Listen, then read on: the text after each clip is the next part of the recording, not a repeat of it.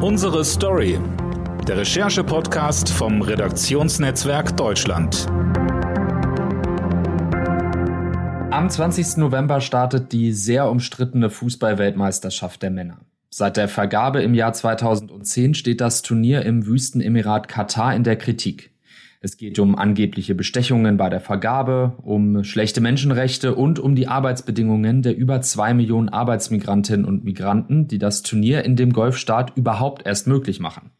In weniger als 50 Tagen startet nun die WM, aller Kritik zum Trotz, und unser RD Sportreporter Roman Gerd hat das zum Anlass genommen, um sich selbst einen Eindruck zu verschaffen. Über seine Recherchereise sprechen wir jetzt hier in unsere Story. Hallo Roman. Hallo Dennis, schön, dass ich dabei sein darf. Die Kritik am Turnier reißt ja nach wie vor nicht ab. Ähm, offizielle katarische Stellen reagieren aktuell immer genervter darauf, kann man fast so sagen. Ähm, und sagen halt, dass sie sich doch, dass sich doch gerade im Bereich der Menschenrechte und Arbeitsbedingungen so viel getan hätte und dass es ja jetzt schon deutlich besser wäre. Du warst jetzt selbst vor Ort. Wie würdest du das Ganze beurteilen? Ja, ich war eine Woche dort äh, mit Unterstützung äh, der österreichischen Journalistenorganisation FUME ähm, und unter Leitung von äh, sportpolitischem Journalisten Florian Bauer, der schon 2010, äh, das heißt seit zwölf Jahren, in Katar unterwegs ist er hat äh, 2015 tatsächlich auch schon unliebsame äh, Bekanntschaft gemacht, ähm, wie man mit Journalisten umgeht. Da können wir später nochmal zu kommen. Äh, wurde zwei Tage festgesetzt. Das heißt, er hatte sehr, sehr viel Erfahrung und hatte daher auch sehr viele Kontakte gemeinsam mit äh, dieser Journalistenorganisation. Dann waren wir 15 Journalisten aus Österreich, Deutschland, Schweiz und konnten uns da auch mal ein Bild machen, wie es da vor Ort aussieht. Das war sehr, sehr spannend, weil man auch ein bisschen ein anderes Gefühl dafür bekommen hat. Äh, die Berichterstattung ist natürlich hyperkritisch gewesen in den letzten Jahren und das auch nicht zu Unrecht.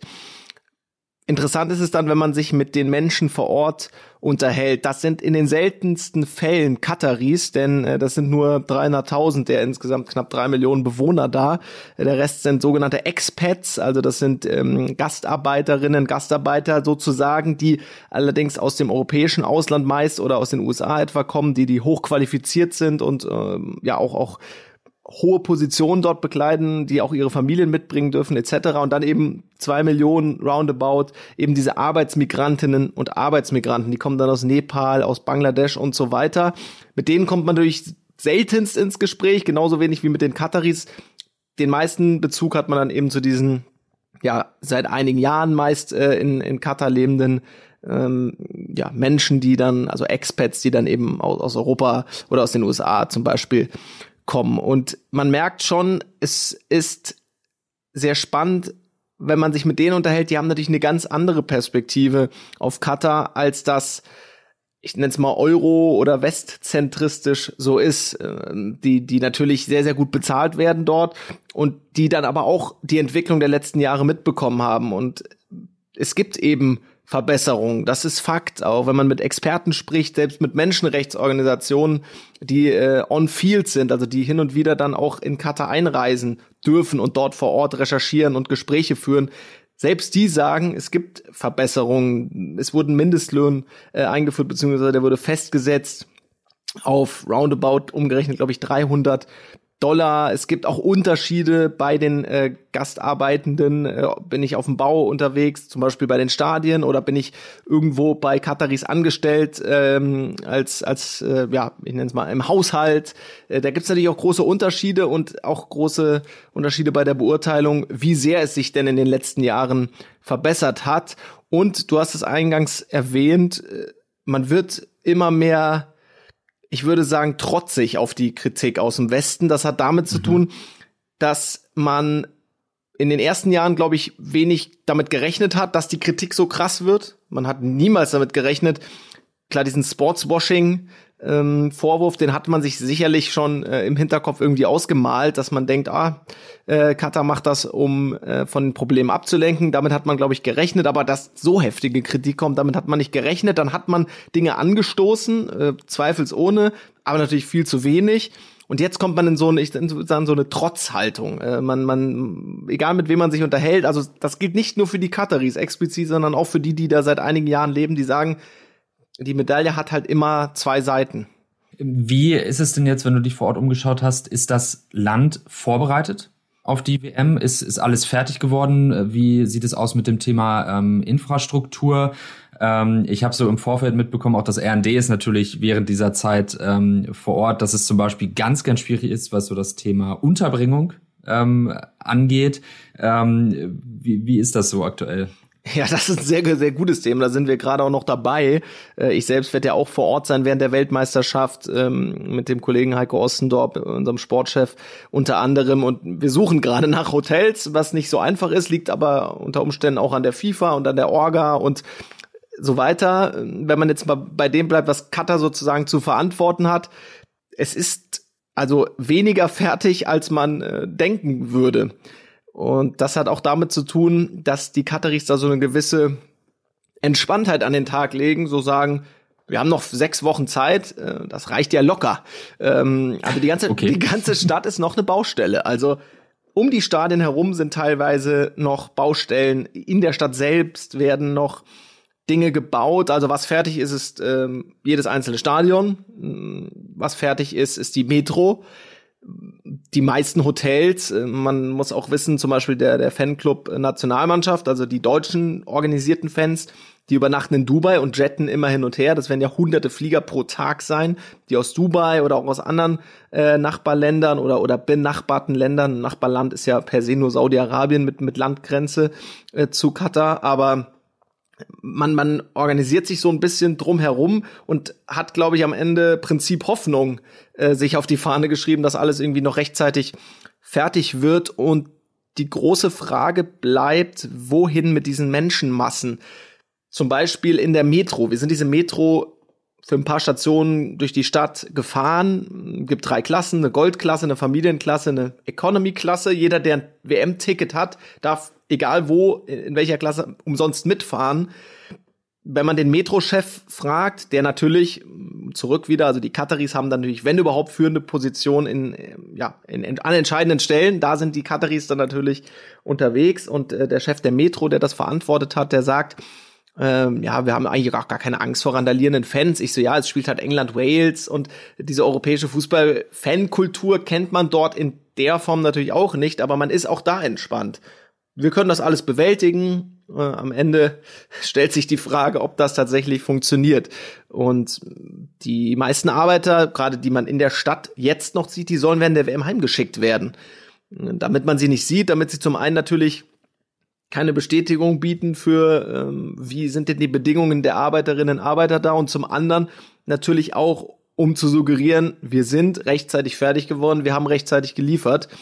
Das ist Stand jetzt nicht der Fall, noch nicht der Fall und ich glaube auch nicht bis zum 20. November.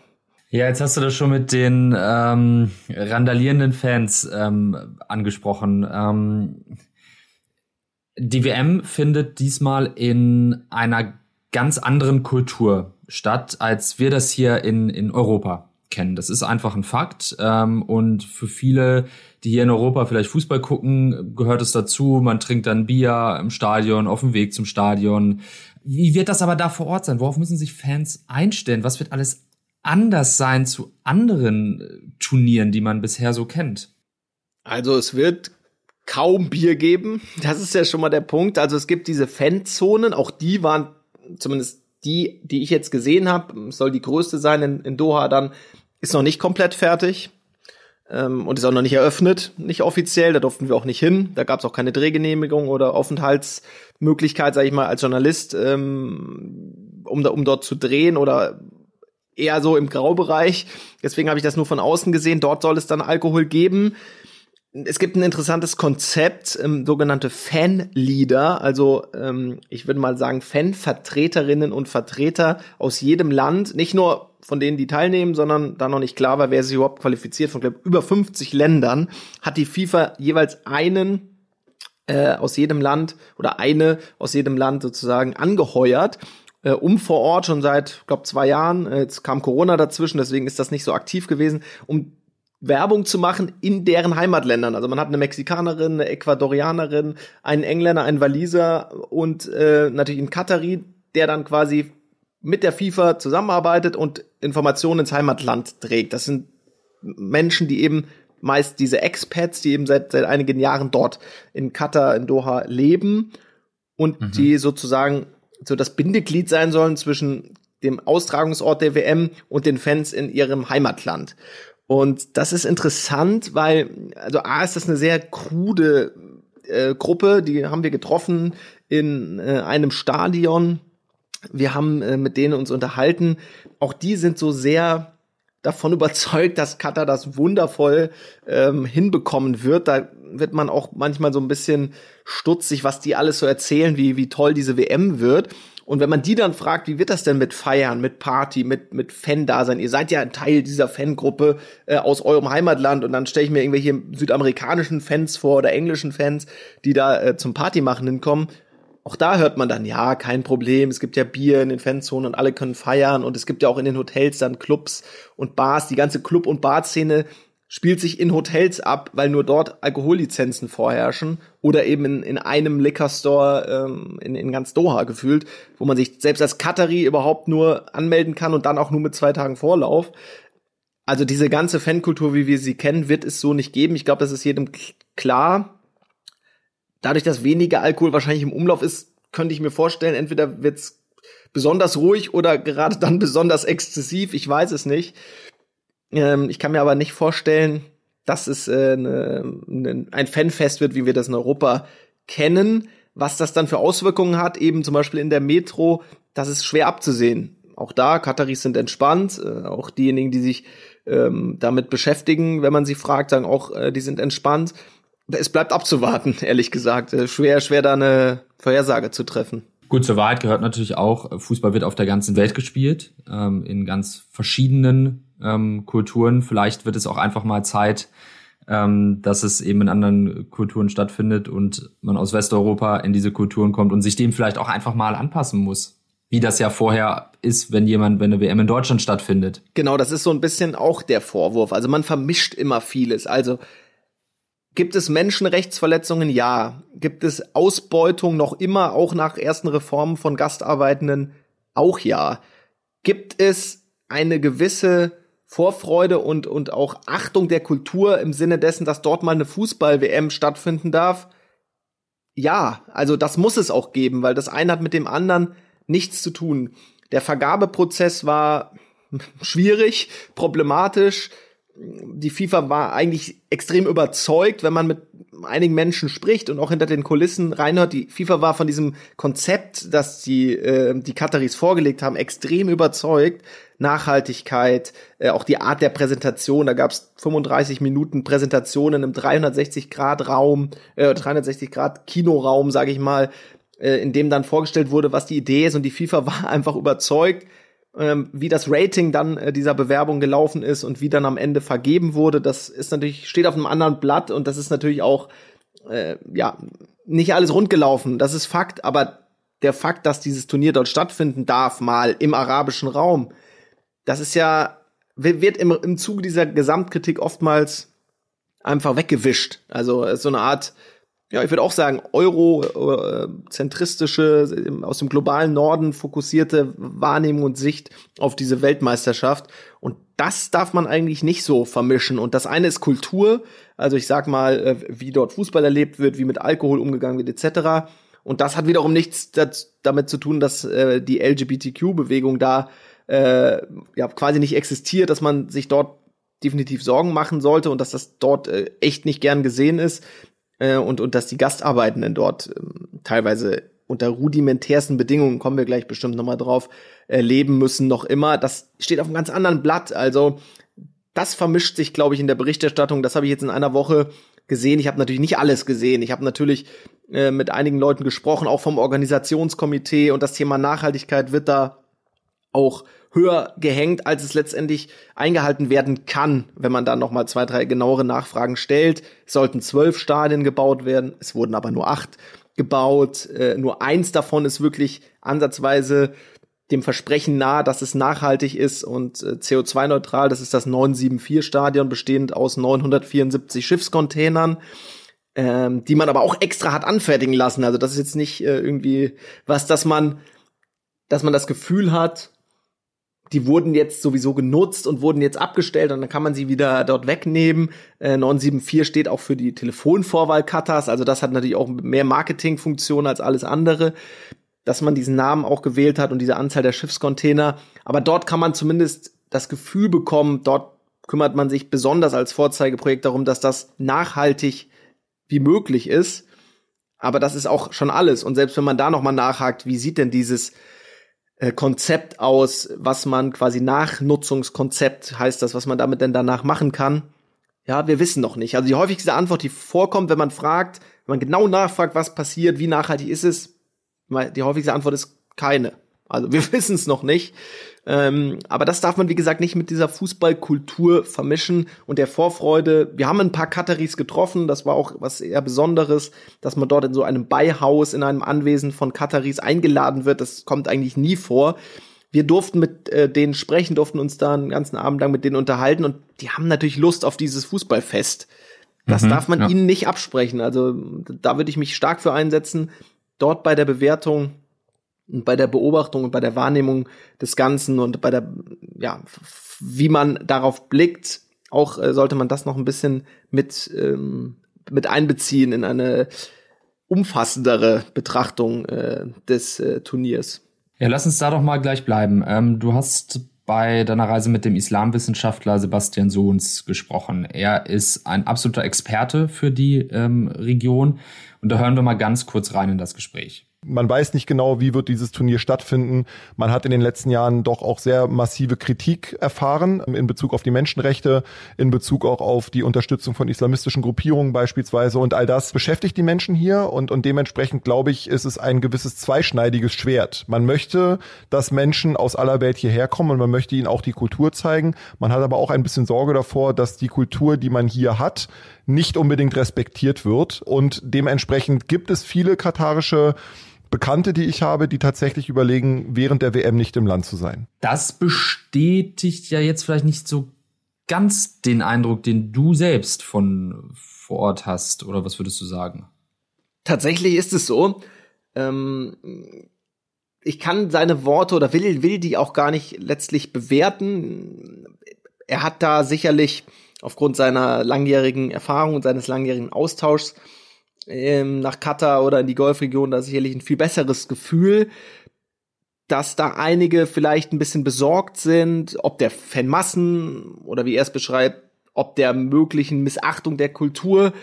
Ich bin mir noch nicht ganz sicher, was die Einheimischen sozusagen dort in den vier, fünf Wochen der WM dann tatsächlich machen und wie sie damit umgehen. Ähm, Fakt ist, ich habe kaum Kataris gesehen. Also klar, diejenigen in, in führenden Positionen im Organisationskomitee, an anderen Stellen. Äh, dann eben war ich in diesem Majelis, in diesem Beihaus in, bei einem zu, bei einem Katari zu Gast. Aber ansonsten sieht man in der Stadt auch sowieso meistens Expats oder äh, klar, ganz, ganz viele Gastarbeitende. Aber in den seltensten Fällen trifft man auf der Straße mal auf einen Kateri, der so einmal, also spazieren geht da sowieso niemand, weil man fährt immer mit dem Auto, ist bei 40 Grad jetzt Mitte September vielleicht auch die bessere Option. Ähm, aber tatsächlich gibt auch kaum Fußgänger. Man sieht einfach kaum Kataris im Alltagsleben Dohas. Die Hauptstadt ist geprägt von von ganz vielen Kulturen und ganz vielen Expats und ganz vielen Gastarbeitenden, aber seltenst von von äh, Einheimischen, von diesen 300.000, die einen katarischen Pass haben. Dann lass uns noch mal über ein wirklich wichtiges Thema sprechen, denn ob es da jetzt für deutsche und europäische Fans Bier gibt äh, oder nicht, ist ja eigentlich äh, wirklich sehr, sehr äh, zweitrangig. Wichtig ist ja, wie geht's den Menschen vor Ort? Ähm, wir haben das ja schon festgestellt, dieses Turnier wäre ohne die vielen Gastarbeiterinnen und Gastarbeiter überhaupt nicht möglich, denn die bauen die Stadien, die sorgen für die Infrastruktur ähm, und so weiter und so fort. Also ohne die würde das da überhaupt nicht möglich sein. Ähm, jetzt sagst du, okay, Arbeitsbedingungen haben sich verbessert. Wie sind die Menschen untergebracht? Also man sieht ja, wenn man so dieses Bild, was man hat von den, von den Golfstaaten, sind ja diese prosperierenden Städte mit den Hochhäusern, irgendwie die höchsten Häuser der Welt und äh, Luxusvillen und Luxusapartments und Luxuskaufhäuser. Das wird sich ja wahrscheinlich ein Gastarbeiter oder eine Gastarbeiterin nicht mal im Ansatz leisten können. A, das und B, würden sie da niemals wohnen. Es gibt die Industrial Area am Rande Dohas, äh, ich glaube von der Fläche her fast so groß wie Zürich. Und dort wohnen die roundabout zwei Millionen. Es gibt schwer Zahlen äh, zu nennen. Also 2,7, 2,8 Millionen Einwohner hat äh, Katar. Der Großteil, fast alle wohnen natürlich in Doha äh, zentral ähm, oder in, im Umland. Und die vielen Gastarbeiter, das sind dann roundabout zwei Millionen. Klar, wer jetzt im Hotel arbeitet und selbst vielleicht zum Verständnis, also es gibt so eine Art Vier-Klassengesellschaft, um das vielleicht mal grob zum Reißen. Es gibt natürlich die Kataris, die 300.000 alle sehr wohlhabend bis, bis sehr reich, je nachdem. Also arme Kataris gibt's quasi nicht. 120.000 Dollar Kaufkraft bereinigtes Bruttoinlandsprodukt pro Kopf. Das, damit ist es das reichste Land der Erde, gerechnet eben auf Bruttoinlandsprodukt ähm, pro Kopf ähm, von Einheimischen, also von mit mhm, Menschen mit ja. katarischer Staatsbürgerschaft. Dann gibt es diese Expats, die natürlich auch sehr gut bezahlt werden, daher natürlich extrem gerne nach Doha kommen und und dort aber trotzdem jetzt nicht so wahnsinnig viel mit den Einheimischen zu tun haben. Dann gibt es eben die Gastarbeitenden und da würde ich sagen, eben deswegen Vierklassengesellschaft, da gibt es die, die in den Hotels arbeiten, in welcher Position auch immer. Selbst da eine Reinigungskraft, würde ich sagen, und zwar mit sehr äh, spitzer Zunge, also sind besser gestellt noch als Arbeitende auf den Baustellen, denn die Hotelmitarbeiterinnen, Mitarbeiter können durchaus auch mal in der Stadt wohnen, in, in kleineren Wohnungen, vielleicht auch in, in Wohngruppen äh, oder eben am Rande der Industrial Area in etwas besser gestellten äh, Gebieten. Und das gilt auch für die, und das sind nur zwei Prozent aller Bauarbeiter, würde ich jetzt mal sagen, oder drei Prozent vielleicht. Äh, das gilt auch für die, die an den WM-Baustellen gearbeitet haben, weil das Supreme-Komitee, das Organisationskomitee Katars, dem wurde schon auf die Finger geguckt und da hat man Dinge anschieben müssen und da hat man um nach außen ein gutes Bild abzugeben, um das Image ähm, des, äh, ich sag mal, Fortschritt, Fortschritt so ein bisschen auch zu bedienen, da hat man auch Dinge verändert, aber die ganz, ganz vielen, der Großteil, 97, 98 Prozent der Gastarbeiter, die leben immer noch in den rudimentärsten Bedingungen, die man sich vorstellen kann. Zu sechs, zu acht, zu zehn, in 14, 16 Quadratmeter, Wohnungen, Stockbetten, das Essen unterm Bett. Wir sind da vorbeigefahren, drehen darf man da drin nicht, das ist Private Property, äh, aber auf den Straßen reicht auch schon, mal so um Eindruck zu kriegen, diese Häuser sind, äh, das sind Doppelhaushälften, sage ich mal, mit weiß ich nicht wie vielen Wohnungen, ähm, wo man sieht Tür, Fenster, Zaun, Tür, Fenster, Zaun, das auf beiden Seiten. Man kann einen Eindruck davon kriegen, wie die dort hausen. Von Wohnen kann man da schlecht sprechen. Und das gilt, wie gesagt, für die meisten aller Gastarbeitenden. Da nehme ich jetzt mal die zwei drei Prozent raus, die an den WM-Baustellen gearbeitet haben aufgrund dessen, dass man dort ein Augenmerk eben gelegt hat, um dort Verbesserungen anzustreben. Und dann, klar, Haushaltsarbeitende oder eben Hotels, äh, Gastro, also was in dem Bereich, die würde ich da auch noch mal ein bisschen rausnehmen. Aber das sind eben, ja, die meisten betreffen, ähm, betrifft eben diese Zahl der ja zwei Millionen, würde ich sagen, die meisten sind äh, dann Arbeitende auf Baustellen, die dann ja unter unter rudimentärsten Bedingungen äh, leben müssen. Wir haben jetzt schon über vieles gesprochen, was bei dieser WM vielleicht anders sein wird. Was aber, würde ich mal behaupten, nicht anders sein wird, ist die Schar an Journalistinnen und Journalisten, äh, die ins Land äh, einfallen wird. Denn die Welt will natürlich wissen, was passiert. Wie spielen die Mannschaften? Äh, wie spielt mein Lieblingsteam? Ähm, dementsprechend wird da auch wieder viel an Journalistinnen und an Journalisten vor Ort sein. Du hast gesagt, du selbst auch. Ähm, was glaubst du, wie wird es sein, in dieser Zeit von da zu berichten? Wird eine, eine freie Berichterstattung überhaupt möglich sein? Also kann man, wenn man jetzt im Team da ist, sagen, okay, du konzentrierst dich auf Sportliche und ich guck mal wirklich nochmal gezielt auf Menschenrechte, weil ich mich jetzt hier frei bewegen kann in der Zeit. Wie wird das sein?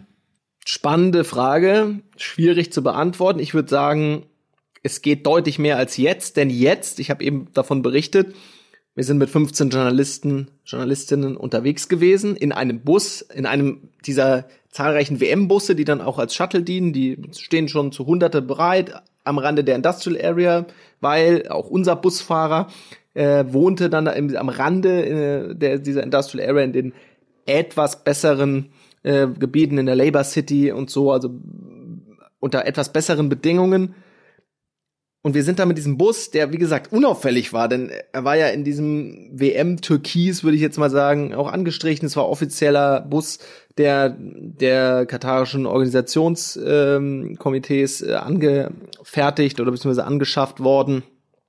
Und trotzdem wurden wir dann äh, von einem weißen SUV verfolgt ähm, für 20 Minuten. Ähm, 20 Minuten lang fuhr der hinter uns her, in Katari, in diesem weißen Thob, in diesem weißen, ich nenne es mal Umhang, Gewand, äh, Kleidung, mhm. Kleidungsstück, das äh, die männlichen Kataris tragen.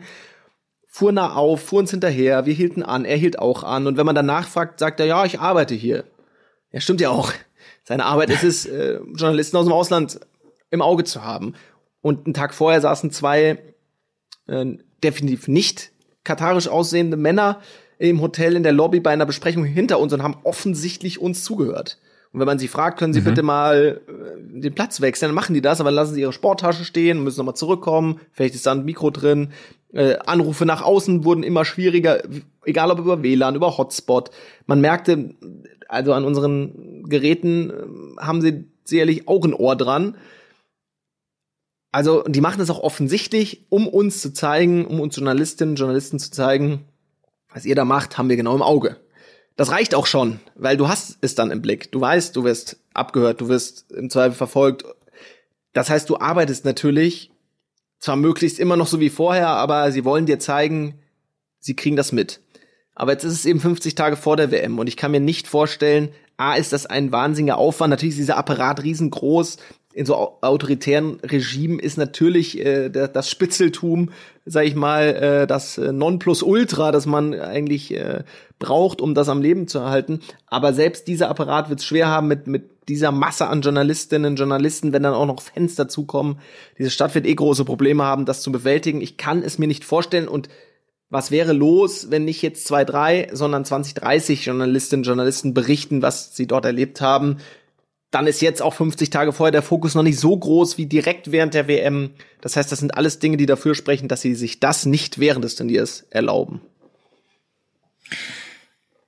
Abschließende Frage, ähm, auch das ist natürlich wie so vieles gerade eine Kaffeesatzleserei. Ähm, ich könnte jetzt natürlich fragen, ähm, wie weit Deutschland kommen wird. Ähm, das wissen wir nicht. Obwohl, das mache ich trotzdem. Also zwei abschließende Fragen. Einmal dein Fazit, wie weit kommt Deutschland bei dem Turnier? Denn bei allem, ähm, es geht ja auch nochmal um Sportliche. Und dazu dann die zweite Frage, ähm, was wird nachhaltig bleiben von dieser WM? Wie kann die WM das Land vielleicht wirklich verändern? Zum einen Deutschland, glaube ich, schafft es ins Viertelfinale ich habe mir den Turnierbaum gestern mal so ein bisschen angeguckt. Ich glaube, die Gruppe mit Belgien und Kroatien wäre ein Achtelfinalgegner. Wenn die Deutschen Zweiter wären, vermute ich mal, wird es eher Belgien. Wenn sie Erster wären, eher Kroatien. Das ist jetzt aber auch viel äh, in die Tüte gesprochen. Ja. Aber das ist ja auf jeden Fall die Gruppe, die kommt. Ähm, ich glaube, Marokko ist da noch mit drin. Also Kroatien oder Belgien ist ein machbarer Gegner. Ich glaube, ab dem Viertelfinale sind wir dann schon ähm, dabei, glaube ich, dass die Brasilianer schon ein Gegner sein könnten. Ähm, ja, also das ist natürlich jetzt viel, wie du sagst, Kaffeesatzleserei, weil man müsste viele Unwägbarkeiten einberechnen, aber ich glaube, bis zum Viertelfinale schaffen sie es. Alles andere würde mich überraschen. Ähm, schauen wir mal. Also da, so viel dazu. Ich glaube, im Viertelfinale mit deutscher Beteiligung sehen wir. Und was bleibt? Also man muss wirklich noch einmal, das will ich noch einmal platzieren bei all dieser Diskussion um Gastarbeitende und, und so weiter. Jetzt habe ich das eine Woche erlebt, habe intensiv mit ganz, ganz vielen Menschen und, und viele Perspektiven auch erlebt, mit ganz vielen Menschen gesprochen. Man darf nie vergessen, wo eigentlich das Grundproblem liegt. Das ist eben, dass Leute aus Nepal, 50 Prozent Arbeitslosigkeit herrscht da, nach Katar wollen. Die stehen da Schlange bei so Rekrutierungsagenturen, um nach Qatar zu kommen, um eben das Zehnfache zu verdienen, Mindestlohn 260, 270 Dollar etwa, um davon einen Großteil wieder nach Hause zu schicken. Die Hälfte. Und diese ganzen Rücksendungen machen ein Viertel des Bruttoinlandsprodukts Nepals also. aus. Also das ist eine kleine Denksportaufgabe. Was passiert, wenn das nicht wäre? Das rechtfertigt nix.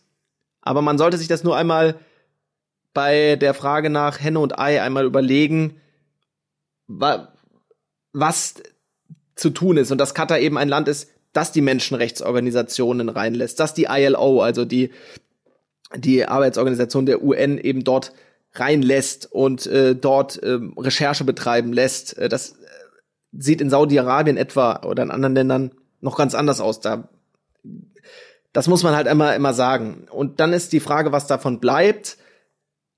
Katar wird nicht mehr zu ignorieren sein. Äh, das hat der Sebastian Sohns auch gesagt in, in, in unserem äh, Interview der Woche, dann letzte Woche, woraus du ja auch gerade zitiert hast.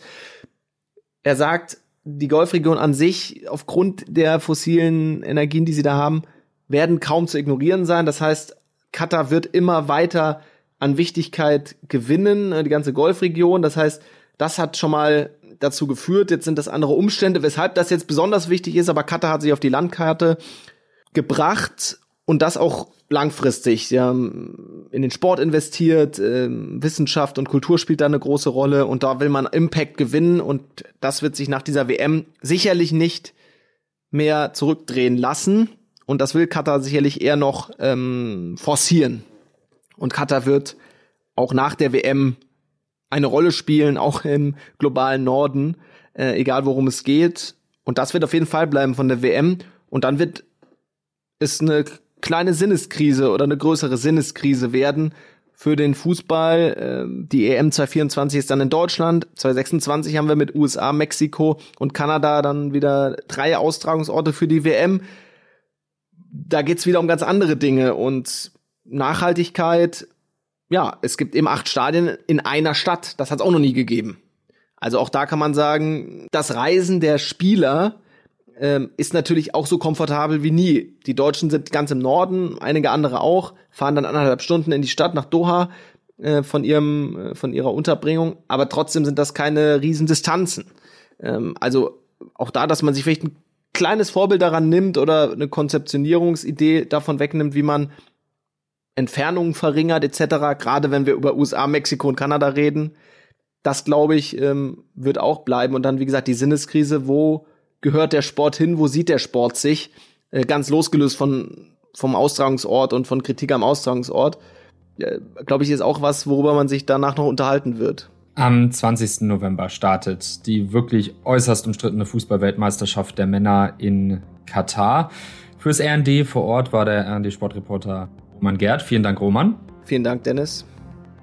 Danke Ihnen fürs Zuhören und äh, wir werden natürlich intensiv über die WM ähm, berichten, sobald es dann losgeht, aber auch im Vorfeld noch ähm, alles dazu erfahren Sie auf rnd.de und in der neuen RND-App. Vielen Dank. Tschüss.